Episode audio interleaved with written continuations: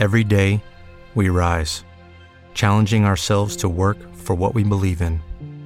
At U.S. Border Patrol, protecting our borders is more than a job, it's a calling. Agents answer the call, working together to keep our country and communities safe. If you're ready for a new mission, join U.S. Border Patrol and go beyond.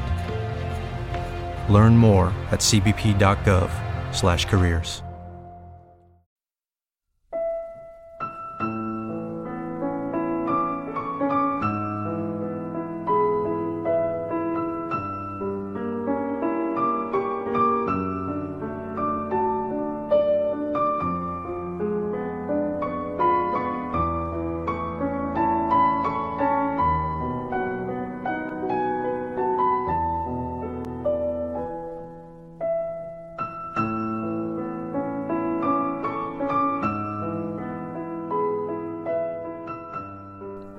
los últimos años del siglo XVI, España e Inglaterra se vieron enzarzadas en una despiadada guerra que enfrentaba a dos personalidades tan potentes y antagónicas como Felipe II e Isabel I.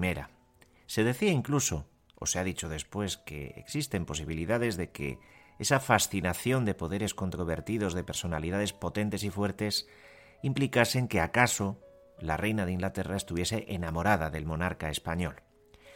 Hoy en día todo aquel conflicto es recordado casi exclusivamente por un único acontecimiento, el fracaso de la Armada Invencible. Por cierto que es necesario aclarar que la Armada en realidad no llevaba ese nombre, sino que se bautizó como la Grande y Felicísima Armada, mientras que el nombre de Armada Invencible se empezó a usar mucho después precisamente para acentuar la magnitud del fracaso. El caso es que, bueno, pues lo que recordamos de aquellos muchos episodios fue precisamente solo uno, el capítulo de la Armada Invencible, derrotada por las tempestades y las tormentas mucho más que por los navíos ingleses, un acontecimiento sin duda destacable que tuvo lugar en 1588. Pero lo que la mayoría de la gente no se para a pensar es que esa guerra duró casi 20 años, desde 1585 hasta el Tratado de Paz de Londres de 1604, cuando ni Felipe ni Isabel vivían ya. A lo largo de dos décadas se vivieron episodios de lo más curiosos que, pienso, merece la pena relatar, unos hechos de armas plagados, de flotas invasoras, de operaciones anfibias, de saqueos y sobre todo de tormentas, muchas tormentas, muchas, muchas tormentas.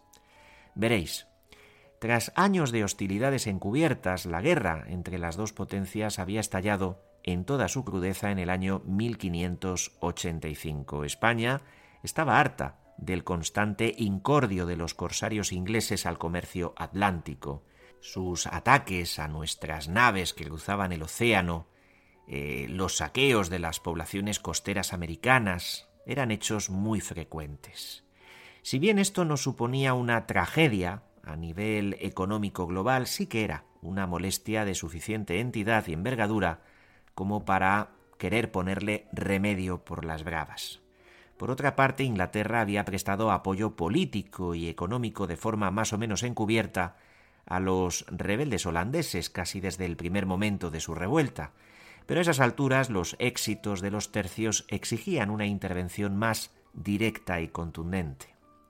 En Londres no se quería ver a una España victoriosa sobre los herejes de Flandes. Se temía que una vez vencido ese enemigo, España, en su incansable lucha contra todo lo que oliera a protestantismo, pues pusiera los ojos en las islas británicas. Además de reforzar los ataques corsarios en el Atlántico, la reina Isabel rubricó mediante el Tratado de Nonsuch, una alianza formal con los rebeldes holandeses. Se acordó enviar en su auxilio un ejército de cuatro mil infantes y cuatrocientos jinetes susceptible de ser ampliado en el futuro. Asimismo, Inglaterra entregaría una ayuda de seiscientos mil florines anuales al gobierno holandés, una cantidad más que importante, pues suponía la cuarta parte del presupuesto militar de los rebeldes. Por su parte, los holandeses cederían a Inglaterra los puertos de Flesinga, Rameken y Brielle. Así que, bueno, pues todos contentos, todos cooperantes y entre protestantes anda el juego. Los principales episodios navales en esos primeros compases de la guerra fueron el ataque inglés perpetrado en 1587 contra Cádiz y otros enclaves costeros en los que se ultimaban los preparativos de la Invencible. El ataque tuvo un rotundo éxito, ya que los ingleses consiguieron dañar un gran número de barcos españoles y causar cuantiosas pérdidas materiales. Como resultado de esta incursión, se produjo un serio retraso en los planes españoles de invasión, pero no se consiguió desbaratarlos. Al año siguiente se lanzó contra Inglaterra la célebre Armada Invencible, cuyos resultados todos conocemos y no vamos a entrar a comentar. Concluido este episodio, todavía quedaba mucha guerra por delante. Tan pronto como los restos de la Invencible volvieron a España tras haber perdido buena parte de los 120 barcos enviados, así como 13.000 de los 30.000 hombres embarcados, la reina Isabel planificó su respuesta. Estaba decidida a enviar contra España su propia megaflota para atacar los puertos donde se reparaban los buques retornados. La idea era destruir definitivamente los restos de la maltrecha flota española, dejando así el Atlántico libre de su presencia y América indefensa y lista para ser conquistada con toda facilidad por los británicos. Esta gran escuadra. ¿Te está gustando este episodio? Hazte fan desde el botón Apoyar del podcast de Nivos. Elige tu aportación y podrás escuchar este y el resto de sus episodios extra. Además, ayudarás a su productor a seguir creando contenido con la misma pasión y dedicación. What if you could have a career where the opportunities are as vast as our nation, where it's not about mission statements, but a shared mission?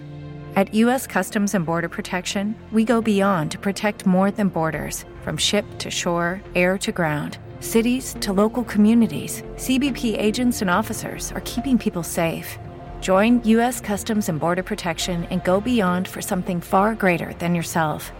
Learn more at cbp.gov/careers.